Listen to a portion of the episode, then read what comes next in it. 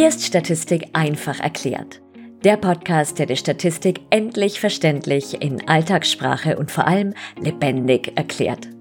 Ich bin Melanie Paul, Psychologin und Dozentin und ich helfe dir, Statistik zu verstehen, an dich zu glauben und die Prüfung zu meistern. Denn Statistik ist definitiv machbar.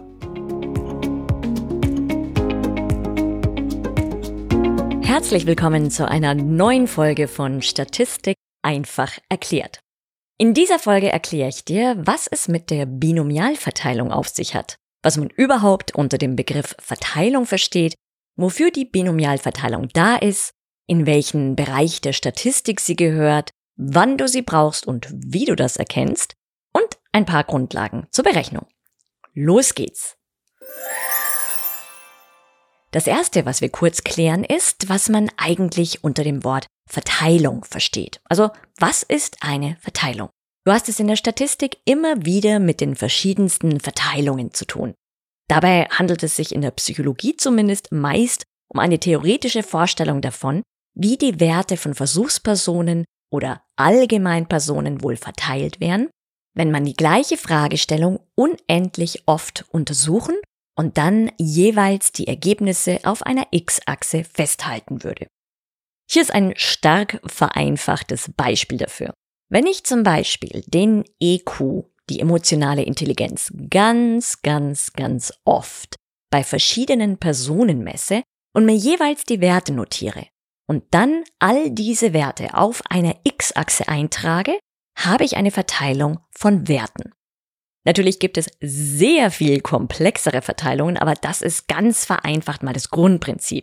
Genaueres dazu gibt es in einer zukünftigen Podcast-Folge. Was bedeutet nun binomial? Das bedeutet, dass die Variablen oder Merkmale, um die es geht, zwei Ausprägungen annehmen können. Die Bezeichnung ist allerdings ein bisschen irreführend, denn es geht nicht darum, dass die Variable grundsätzlich nur zwei Ausprägungen hat, sondern darum, dass man eine Ergebnismenge in Treffer und Nicht-Treffer einteilen kann. Wenn ich eine Umfrage zur Nutzung von Social-Media-Plattformen mache und mich aber letztlich immer nur interessiert, ob jemand Instagram nutzt oder nicht, dann teile ich die Menge aller Social-Media-Plattformen in Treffer und Nicht-Treffer ein, sprich in Treffer und Nieten. Instagram wäre dann ein Treffer und alle anderen Plattformen Nicht-Treffer.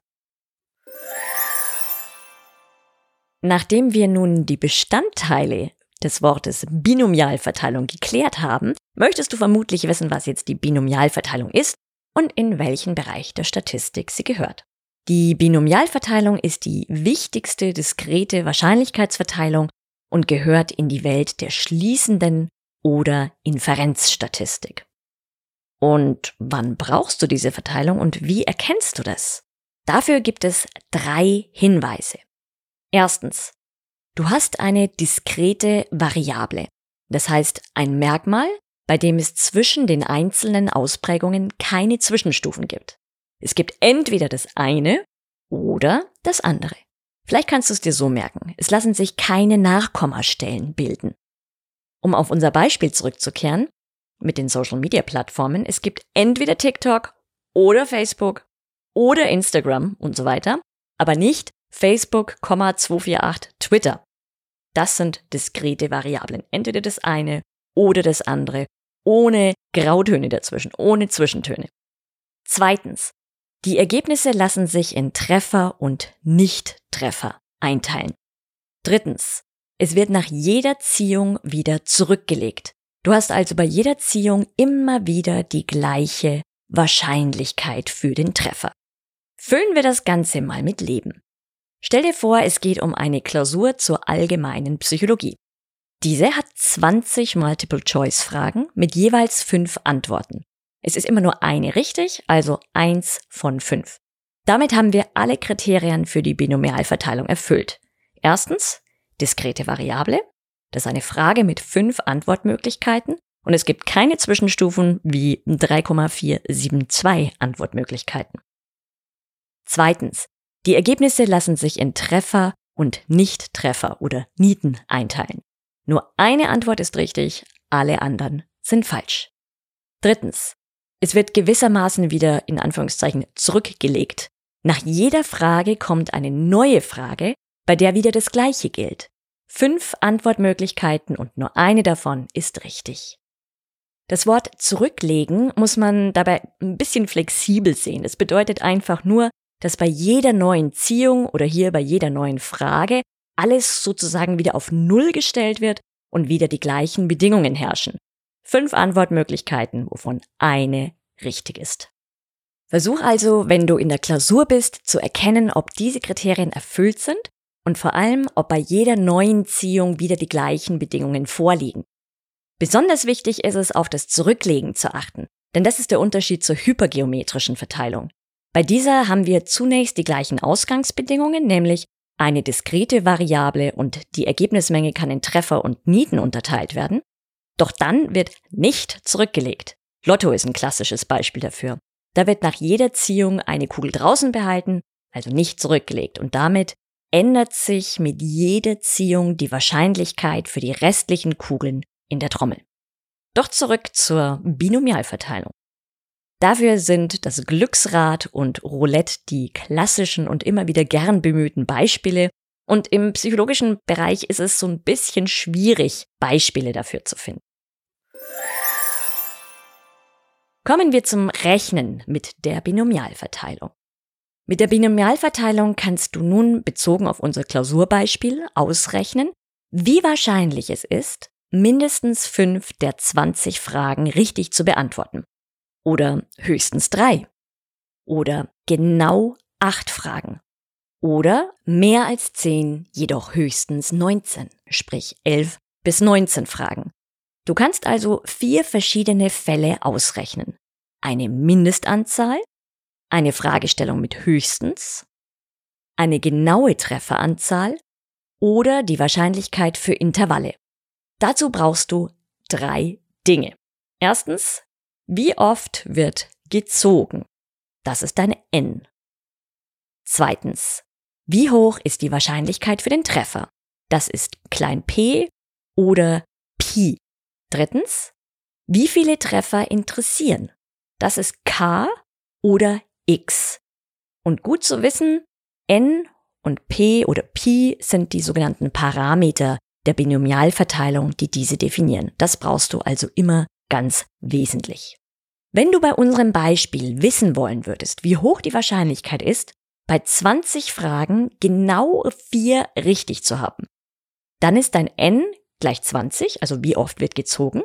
Die Wahrscheinlichkeit p bzw. pi für einen Treffer ist 1 von 5, also 1 geteilt durch 5 ist gleich 0,2 und dein k bzw. x, also der Treffer, ist 4. Die Berechnung führst du dann mit einer wunderbaren Formel durch, der Binomialformel, die ich dir hier im Audioformat leider nicht nahebringen kann. Wäre so ein bisschen schwierig.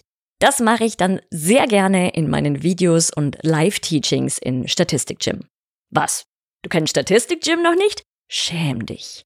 Das ist mein bald startendes Online-Fitnessstudio für Statistik im Bachelor, das dich sowas von fit für die Prüfung macht.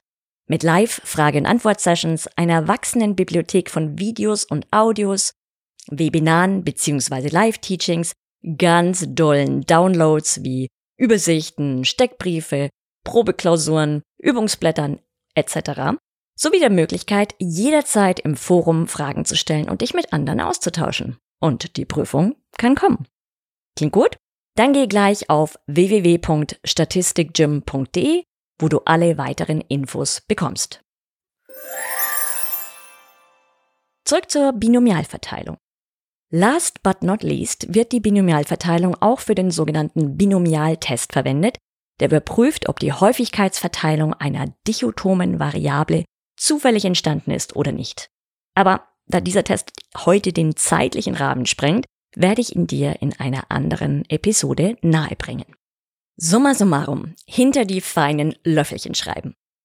Die Binomialverteilung verwendest du bei Fragestellungen mit diskreten Variablen, die du in Treffer und Nichttreffer einteilen kannst, wobei nach jeder Ziehung wieder zurückgelegt wird. Die Begriffe Treffer und Zurücklegen sind im weitesten Sinne zu verstehen, was bedeutet, dass die hohe Kunst ist, dies aus der Story um eine Klausuraufgabe oder um eine Übungsaufgabe herum herauszulesen. Du weißt ja, dass da immer irgendeine Story darum gepackt wird. Aber weißt du was? Das schaffst du. Das weiß ich sicher, denn wenn du emsig wie die Bienchen an Statistik dran bleibst, ist Statistik was? Genau. Dann ist Statistik definitiv machbar. Ich danke dir fürs Zuhören und freue mich, wenn du bei der nächsten Episode wieder ganz arg dabei bist. Bis dahin wünsche ich dir eine gute Zeit und sende motivierende Grüße von der Statistikfee.